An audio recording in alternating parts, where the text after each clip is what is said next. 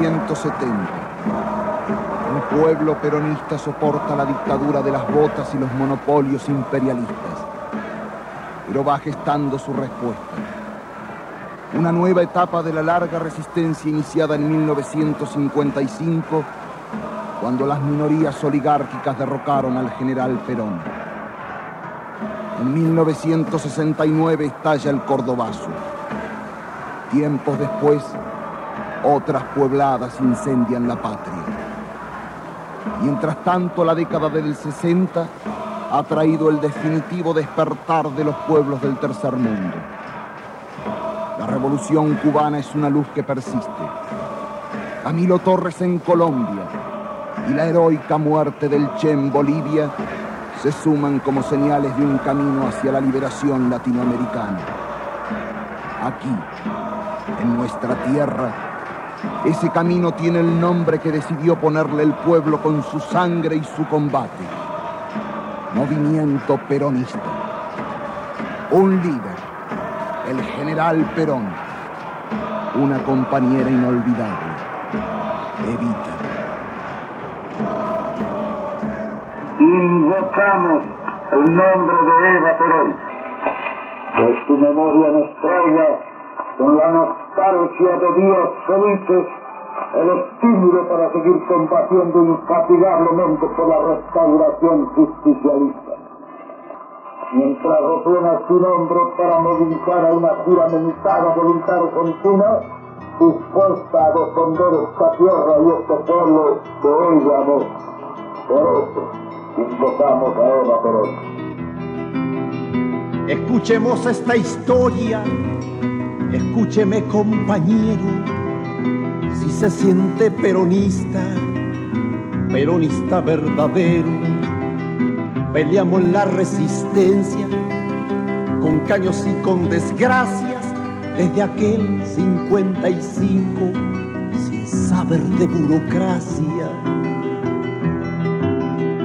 Con el tiempo fue distinto, la milonga fue cambiando nosotros fuimos al muere, los de arriba negociando. Somos pueblo peronista, somos pueblo de Perón. Se acabarán los traidores, vamos de liberación. Tengo la más profunda convicción que hay muchos que esperan que yo, hoy, y aquí me refiera a la proscripción de Juan Domingo Perón. En este sentido deseo ser categórico. El gobierno que presido no proscribirá a Perón. Todo ciudadano argentino que aspire a un cargo electivo en el próximo gobierno constitucional deberá estar presente en el país antes del 25 de agosto de 1972 y residir desde esa fecha hasta la asunción del poder por parte del nuevo gobierno constitucional.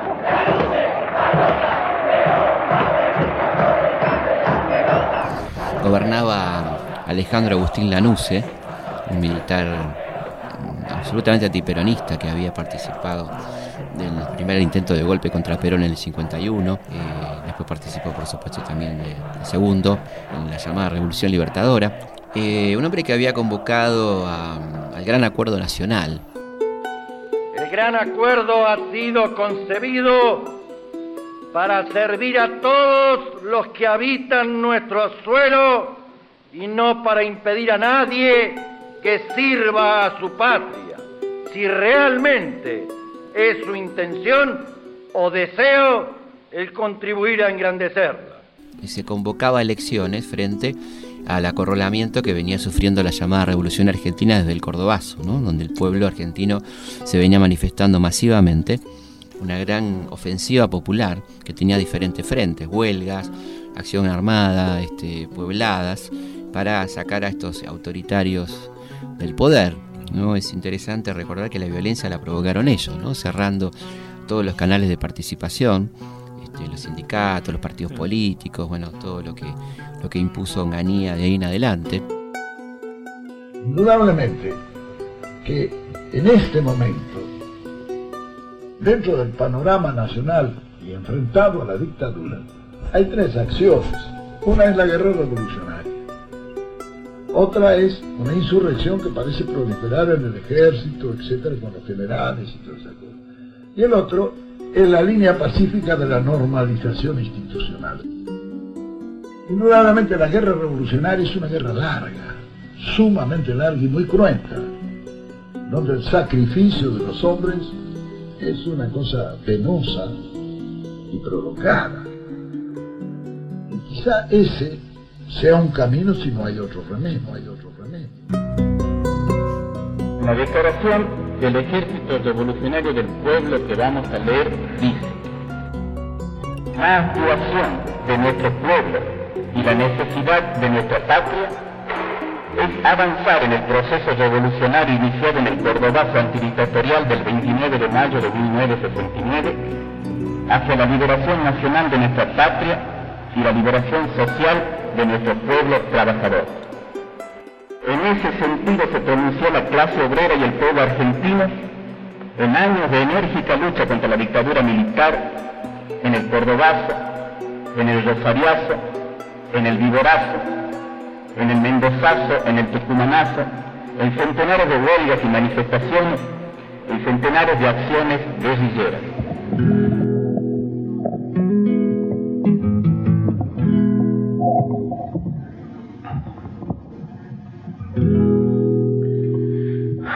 Bueno, espero estén todos muy bien. El primer tema que les voy a cantar es uno que se llama Hombres de Hierro y Hombres de Piel. Lo compuse, no pude evitarlo porque hace más o menos dos meses me encontraba en Mendoza, de casualidad, y de pronto vi caer a la gente. Y caía la gente, pero no porque tenía alguna enfermedad o por algo. Caía porque realmente estaba muerta si te hubiese pasado un pariente tuyo no te hubiese reído así. Eh, en realidad la gente caía porque estaba muerta y todos sabemos quiénes mataban a esa gente. Entonces surgió este tema que se llama Hombres de, de hierro y Hombres de piel. Nuestra obligación es continuar llevando adelante el proceso de la lucha en todos los frentes.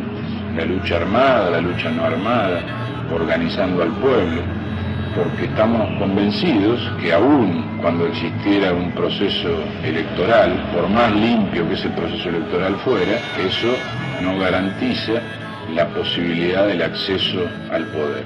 Aún en caso de darse la posibilidad de acceso al gobierno del movimiento popular, cosa que nos parece muy difícil. Larga muchacho tu voz joven como larga la luz el sol, que aunque tenga que estrellarse contra un paredón, que aunque tenga que estrellarse se dividirá en dos. Hay experiencia en la que el movimiento popular llegado al gobierno ha sido volteado por golpes militares y eso nos plantea a todo el pueblo la necesidad de estar preparados y seguir desarrollando la lucha para garantizar que en el caso que se diera una situación así, enfrentar al partido militar. Por otro lado, había como algo más o menos legal, que era la prisión política para los detenidos. Los detenidos esencialmente vinculados al sindicalismo combativo, a las organizaciones armadas. Y se decide enviar una cantidad muy importante de, de jefes y militantes de organizaciones armadas a una base que estaba bastante aislada, la cárcel de Rawson. ¿no? no olviden los orgullosos que cuando a la tumba vayan, allí lo mismo se rayan, humildes y poderosos. Pero nosotros no solamente queremos la igualdad en la muerte, también queremos la igualdad en la vida, queremos la justicia en vida. Yo tuve la suerte de hacer eh, un turismo carcelario, o sea, de Devoto me llevaron a, al buque Granaderos. En ese momento se hace una huelga de hambre muy grande de todas las organizaciones que posibilitó que el buque Granadero tuviera una vida efímera, que lo tuvieran que levantar. ¿no? Bueno, de ahí a la mayoría nos trasladan a Resistencia y de Resistencia después se da el tercer traslado hacia Rawson. Estas reflexiones suben en mí metido en la litera alta de la celda 4, en el pabellón de castigo de la cárcel Villa Devoto. Estos detenidos de máxima peligrosidad, todos guerrilleros con actos delictivos eh, comprobados, son detenidos por el gobierno del general Anús en aquel entonces y remitidos a la cárcel de Rawson. En general, todas las cárceles, en el caso de las organizaciones este, armadas, se eh, buscaba mezclarlos. Quizás la mejor experiencia fue en Rawson la cárcel indudablemente fue un lugar muy rico de debate político, yo siempre lo caracterizo como una especie de escuela de cuadros. Obviamente con la dictadura después de Videla, Macere Agosti, habiendo campos de concentración, eso es impensable. ¿no? Hay un informe muy interesante sobre la represión y la tortura en Argentina, publicado en 1973 por la Comisión de Abogados de, de Presos Políticos, donde las torturas son las mismas los métodos de secuestro son los mismos que vamos a ver a partir de la AAA y de la dictadura del 76. Casas operativas, que eran como pequeños centros clandestinos de detención, el submarino, la picana, bueno, todo lo que vamos a ver después se aplicaba a partir de la dictadura de Onganía, va creciendo con la de Leviston y se acrecienta también con la de Lanuse, ¿no? Pero lo cierto que la cárcel permitió como una gran licuadora las posibilidades que no, existían afuera por clandestinidad, por funcionamiento, por temas de seguridad, sí las teníamos adentro. Pudimos tener una visión y una socialización de las diferentes experiencias y de las diferentes extracciones sociales de los compañeros este, diaria de convivencia realmente espectacular. O sea, si el enemigo pensó que con la prisión podía de alguna manera anular esa voluntad y esa convicción, yo creo que el, saldo fue exactamente el contrario. Eso nos permitió reconocernos y conocer otras experiencias políticas.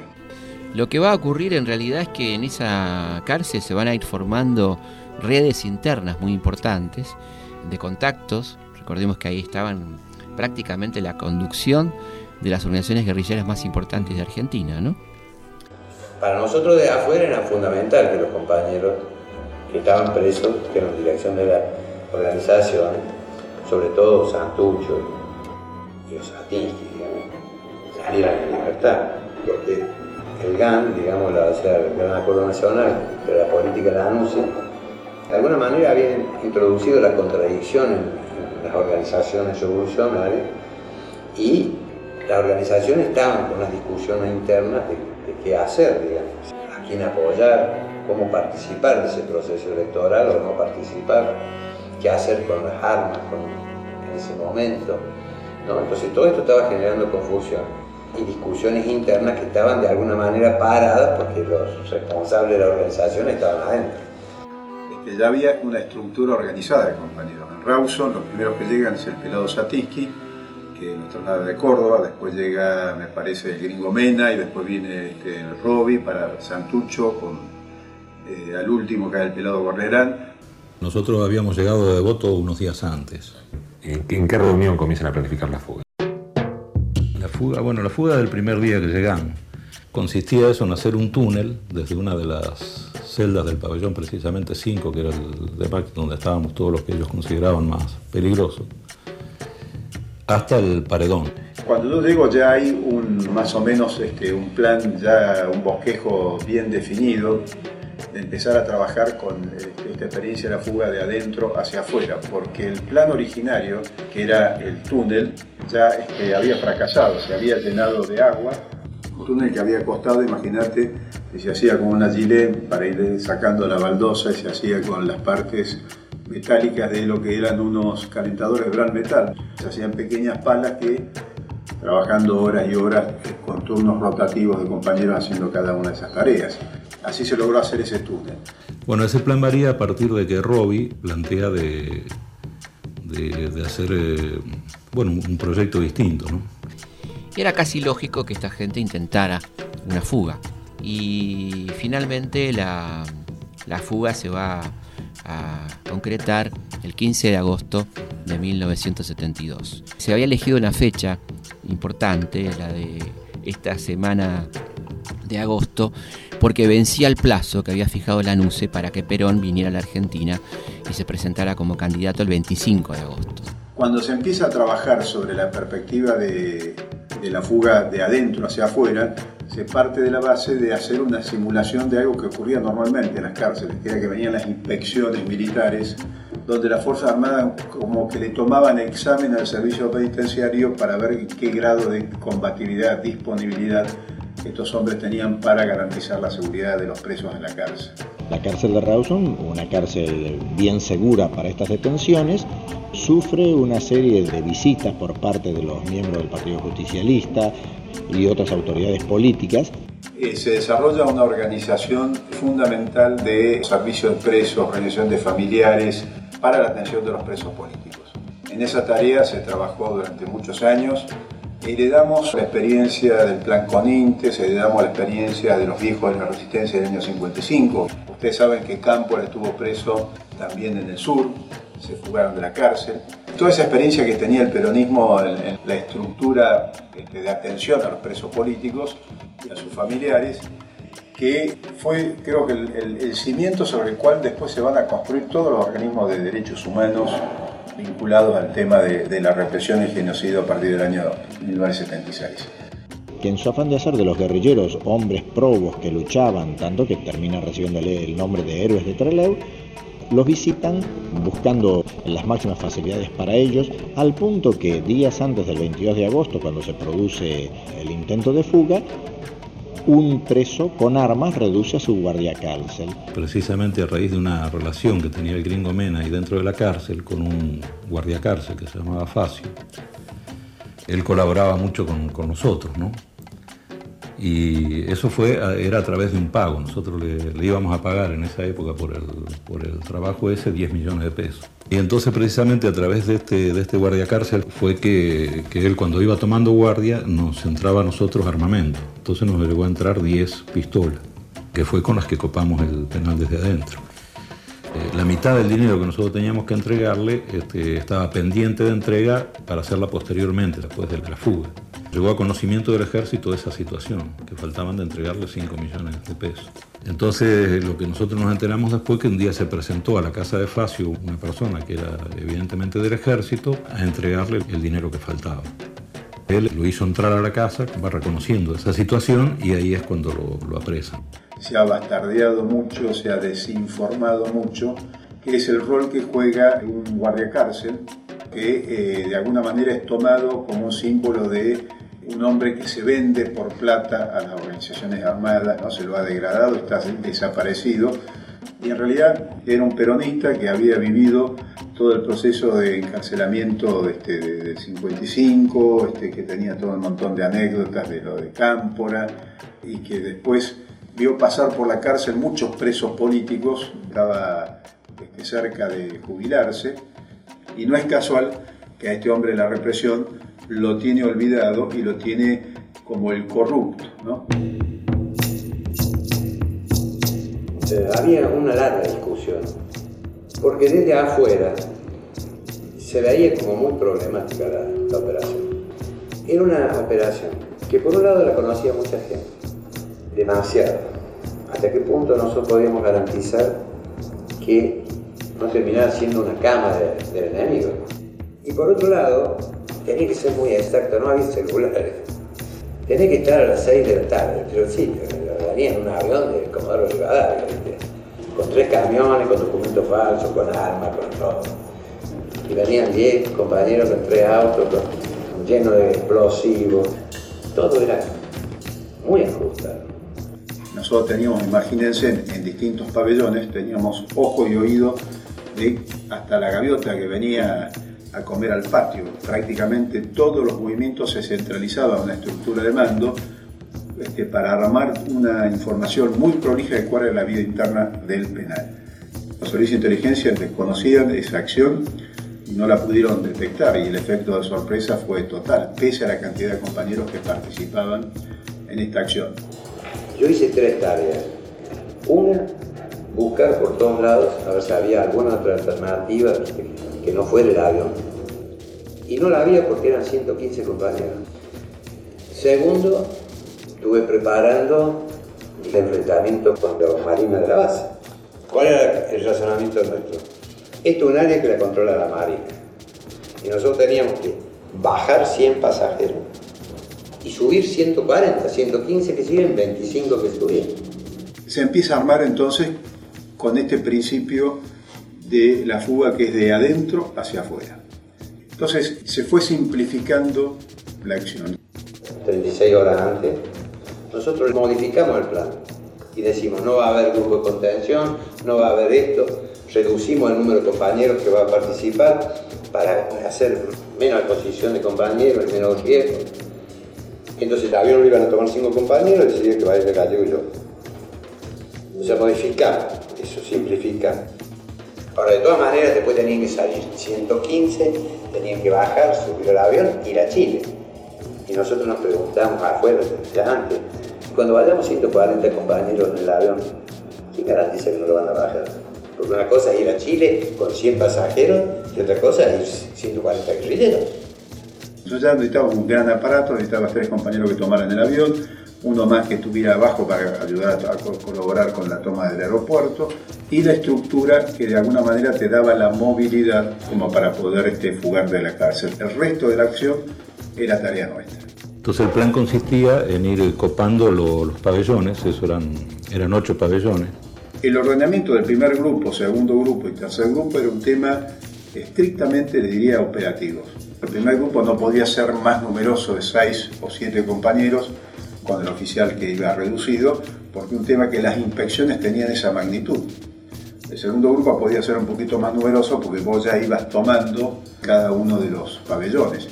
Y el tercer grupo, que eran más de casi 100 compañeros, se movía, digamos, con un poquito más de libertad porque ya los acompañaban en los traslados guardia cárcel, entre comillas, que en realidad eran los propios compañeros disfrazados de guardia cárcel. Había un equipo formado por Osatinki, Santucho, Mena. El grupo 1, que nosotros siempre lo, internamente nosotros le llamábamos la topadora, porque era lo que iba adelante, que era la, el grupo de, de, los compañeros que, está, que de la conducción. Que iba tomando los nodos donde se cruzaban los pasillos, aprovechándose que teníamos reducido al jefe de guardia eran diferentes grupos, cada uno tenía una tarea. Sacaban los uniformes los guardias, se los ponían los compañeros. Yo tenía una pistola 45 con una bala en la recámara, una sola bala. Era más el efecto demostrativo de la pistola, que en el fondo podría ser hasta de plástico. El guardia que encontrábamos, lo agarrábamos, lo llevábamos, lo entregábamos a, los compañeros que los, que los tenían, los ponían en la celda. Se les sacaba el uniforme y esos uniformes pasaban a ser vestido por los compañeros. Y luego me tocó eh, en el lugar donde estaba la central telefónica. En ese lugar supuestamente no debía haber nadie o a lo sumo una, un suboficial. Abro la puerta, había 17 oficiales haciendo una reunión. 17. Imagínate, yo con una sola bala, pero ellos no sabían, ¿no? Este, así que los apreté y se dejaron eh, conducir como corderitos al calabozo.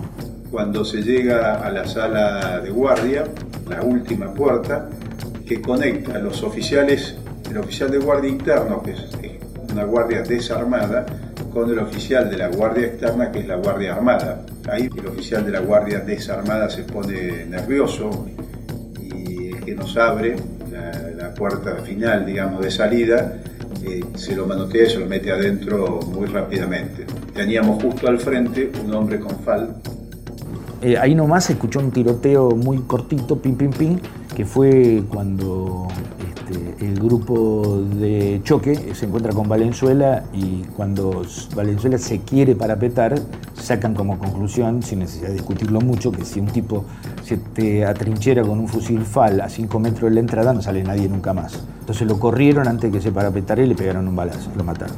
Y de ahí vamos a la sala de armas. La sala de armas es un movimiento muy parecido, se los alerta, se los hace formar y se los reduce. Una vez que se tomó todo, que fue, te digo, fue todo un relojito, se bajaron todas las armas de la sala de guardia.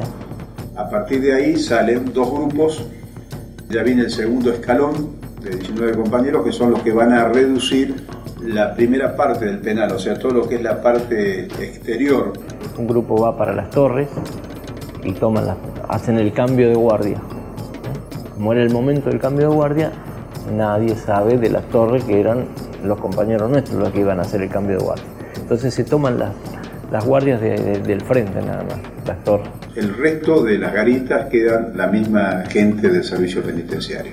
Y lo único que nos quedaba era esperar que entraran los camiones, que no entraban. El escuchar los tiros, si bien no tuvo consecuencias tácticas de ningún tipo, el único que escuchó seriamente los tiros fue Lewis. Después de que tomaron todo el penal, tengo una confusión en las señales después de la toma. Me hacen una señal que era un saludo, pero que parecía una señal de que había habido problemas en, la toma del penal. Y entonces decido retirar los vehículos.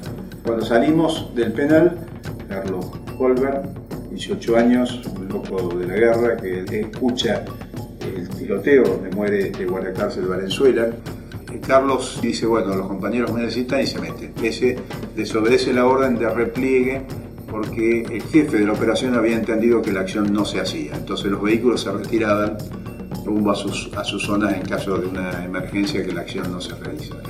Este loco se mete y ese es el vehículo que nosotros usamos, ese primer grupo de los seis, para ir al aeropuerto. Paramos antes de llegar a Trelew y nos dimos cuenta de la confusión charlándolo con los compañeros y volvimos hasta el penal. En el interín, ya plena noche, vimos pasar unos vehículos que eran los taxis de los compañeros que no habían podido encontrar los vehículos. ¿Cómo lleva usted los extremistas? Bueno, este, llamaron de la, del penal un taxi. Al entrar ahí dicen, bájense señores. Al llegar al penal. Sí, sí.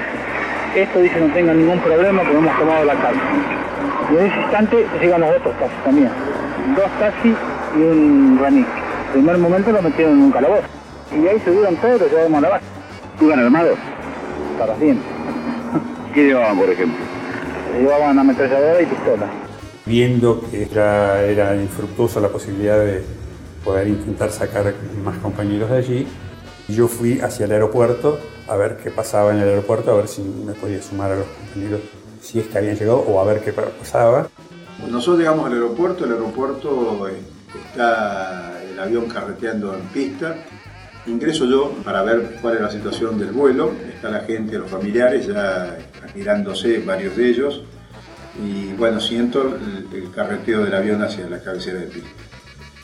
Inmediatamente estamos entrando todos un poco desaforados, diciendo que hay una bomba, que hay un atentado contra el avión, que tienen que parar ese avión de la cabecera de pista.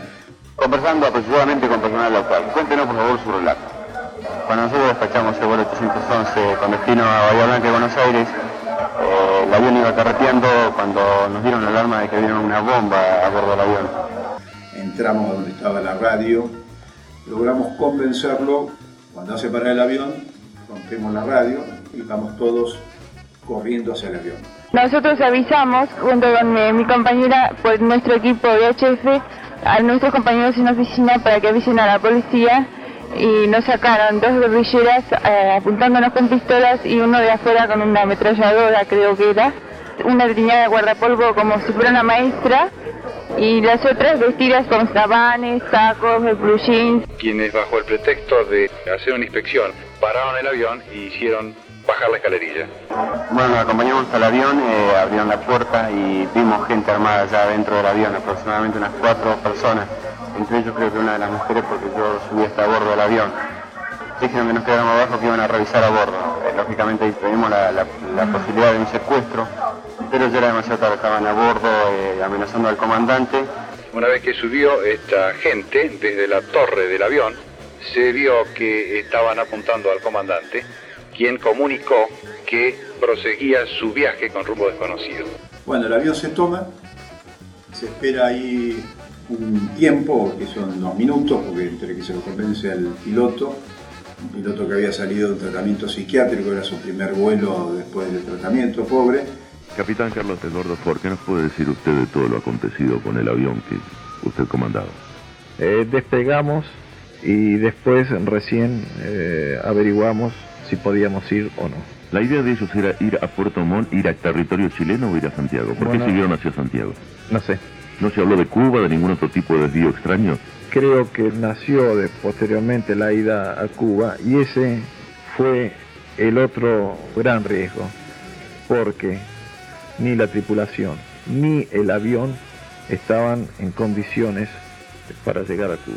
Decidimos levantar vuelo porque nosotros esperábamos que un blindado pudiera cruzarse en la pista y este, evidentemente no había margen o posibilidad de levantar vuelo. Entonces levantamos vuelo y empezamos a dar vuelta alrededor del aeropuerto esperando que llegaran los compañeros. Venían en tres taxis de, de Rawson, tomados en la ciudad de Rawson, y este, aparentemente tuvieron un problema en el camino que los hizo llegar tarde. Los compañeros llegan, había tiempo para bajar, pero ellos también estiman que eh, hacernos bajar a nosotros significaba el fracaso de la acción. El propósito de ellos era huir todos juntos, o si no, en el avión de aerolíneas y Australia. El avión de aerolíneas argentinas sufrió una demora en Comodoro Rivadavia.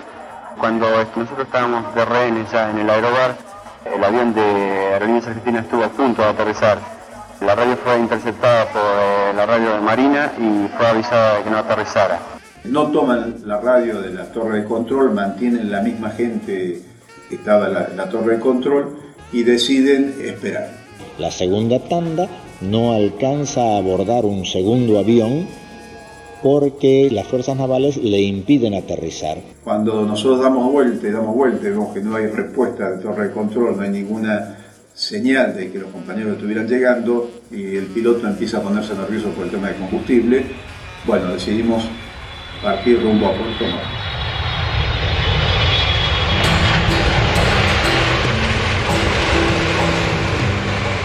A través de los Andes todos se van intentando huir de la oscuridad.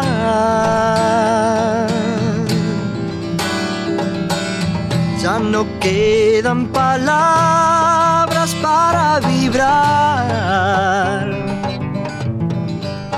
ni razones para vivir en la ciudad.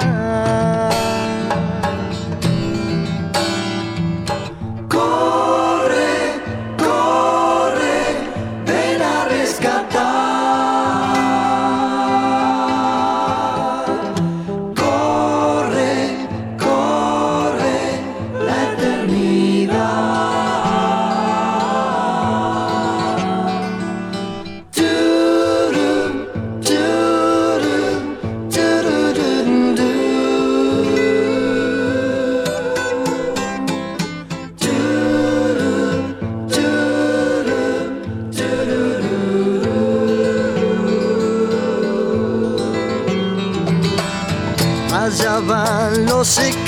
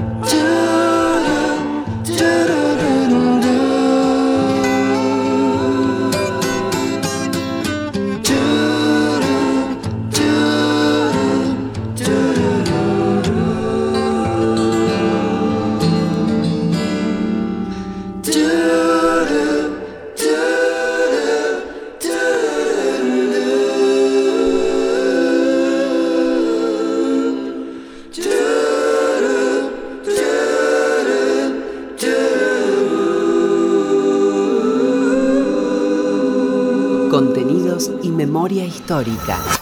Radio Nacional.